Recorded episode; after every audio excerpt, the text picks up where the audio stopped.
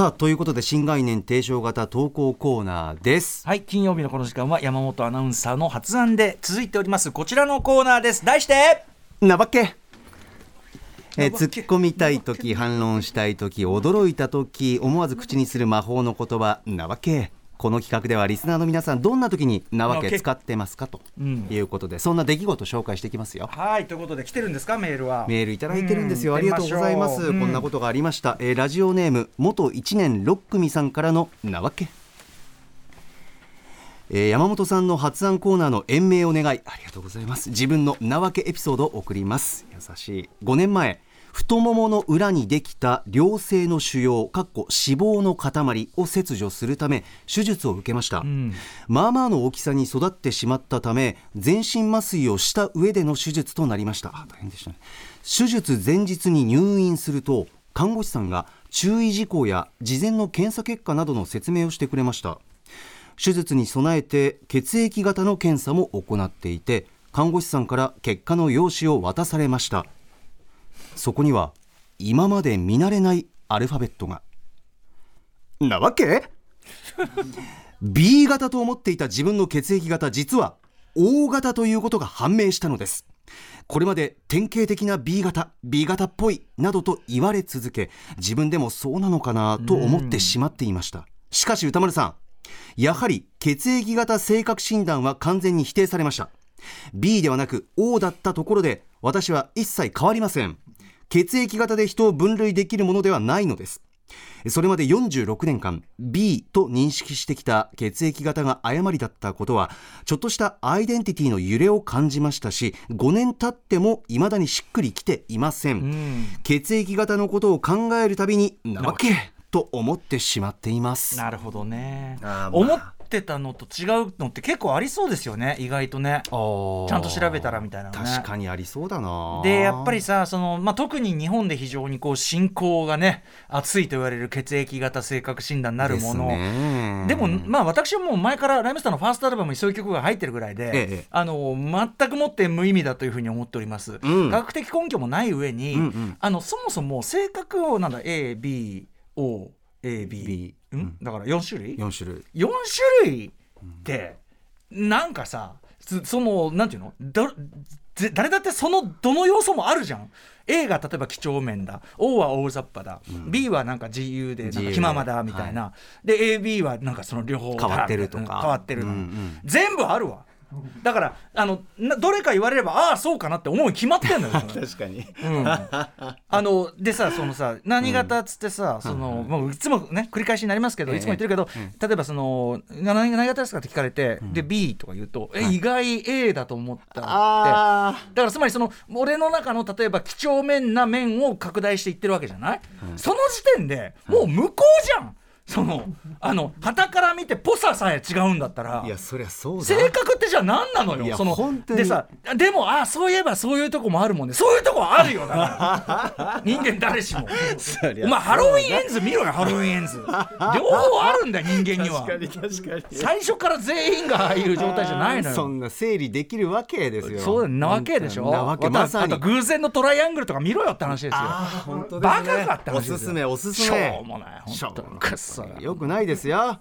でも、うん、でも今までこうだと思っていたあれが覆ると例えば僕の双子座の B 型っていうののそんなものはくだらねえって言いながら双子座の B 型的とされる何かみたいなものにまんざらでもないアイデンティティフィットを行ってしまってるため、はい、自分の中の自意識フィット自自己認識フィットを行ってしまってるためやっぱり全く違うこと言われたら、うん、あれ？っていう感じが起こるのはあるやもしれませんね。双子座 B 型一緒ですね私もね。あ本当？全く一緒。やばい。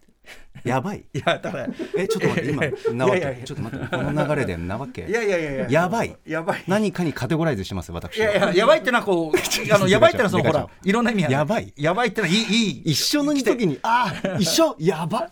これはこれは言います やばい。やばいって初めて言われる。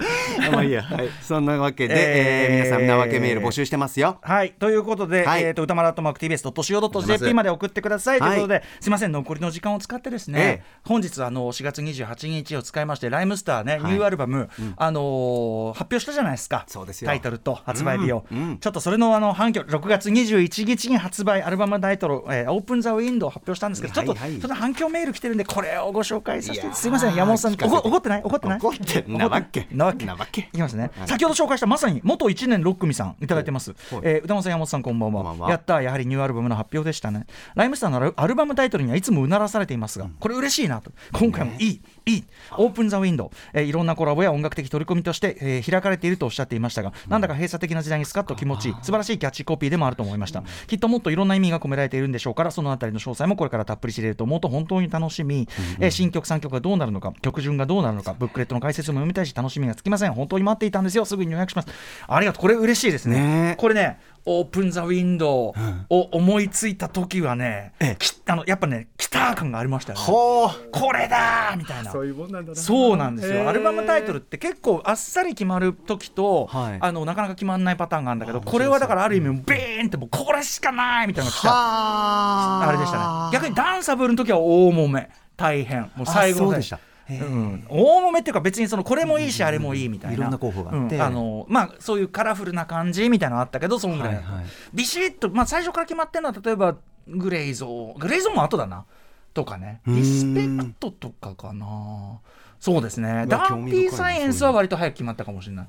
そんな感じで今回は「オープン・ザ・ウィンドウは」まあもちろんその作りながらできてきたタイトルだけど、あるポイント去年の途中で、これはオープン・ザ・ウィンドウだってなった時にで D さんにとかにこうちあの提案して、はい、あそれいいじゃんってなった時にこう来た感これだだからこれはねすごい我が家を得たりなんですよ。なるほど。まあその細かいコンセプトというかねその意味合い。でも本当にあのこの時期感っていうか皆さんね他のメールでもあるんだけど、あ例えばさコロナがさもちろんコロナ完全に解決したわけじゃないけど、はい、まあ、ちょっと空気感変わってくる中で、うんうん、この窓を開けようってさ、うんこれってさ、まあ、気持ち的な問題でもあるしあとはでもそういうさ、あの換気しましょうとかさ。そうですね、いろんなものにつながるし。何事につけてもやっぱり風通しがいいっていうことが一番大事だみたいな、そういうことでもあるんですよ。そういうことですよね。とかウィンドウっていうのはある意味そのなんだろうなインターネット上のあなたが開くブラウザを通した何かかもしれませんよね。はあそこから見えてくる何か世界かもしれませんよね。というようなところでさあこれはどういうふうに生かされてくるのか。ウィンドウこれもね楽しみにしてくれまだ言ってないこといっぱいありますんでね。ね。あ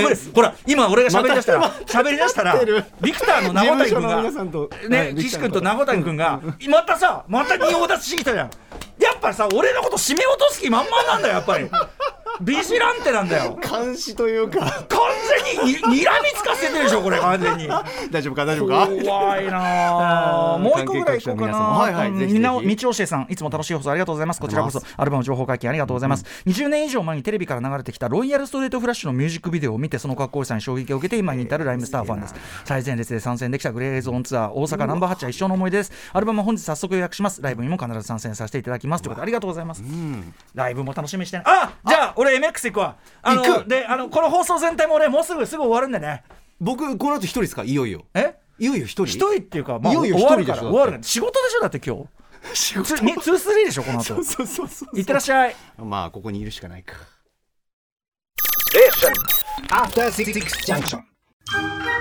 Bonjour 美輪明宏です。